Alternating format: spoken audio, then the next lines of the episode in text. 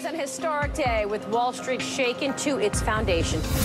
At one point, the market fell as if down a 今 well. 天是二零二三年六月四日，比特币的价格为两万六千九百点四二美元， 过去二十四小时内变动了负百分之零点九二。今天的新闻主题是关于美国立法者推出的一项可能改变游戏规则的加密货币法案。这个法案引起了比特币和加密货币界的热烈讨论，旨在为美国的比特币和加密公司提供更明确的监管框架。这项由北卡罗来纳州共和党人。众议院金融服务委员会主席 Patrick M. C. Henry 和宾夕法尼亚州共和党人众议院农业委员会主席 Glenn Thompson 公布的一百六十二页草案，旨在启动两个委员会的共和党人和民主党人之间的讨论。在过去的几周里，一些美国最大的比特币和加密货币公司警告说，美国在加密货币立法方面正落后于世界其他地方。与此同时，香港的新监管机制在本周开始生效。欧盟的里程碑式的加密资产市场 MiCA 法规也被签署成为法律。这项新的美国加密货币法案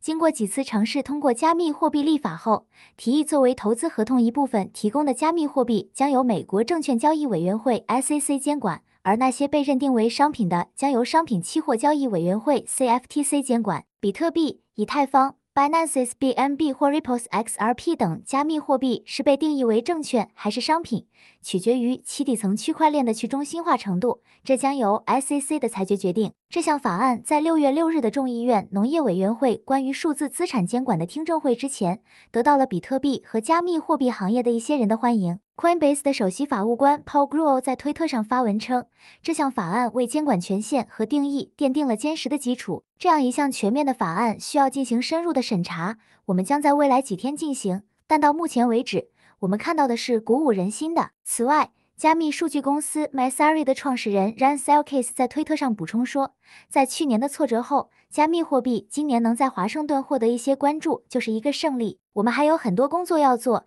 以得到一份可行的立法，但这是一个合理的市场结构法案的良好起点。这就是今天的比特币新闻，感谢您的收听，明天见。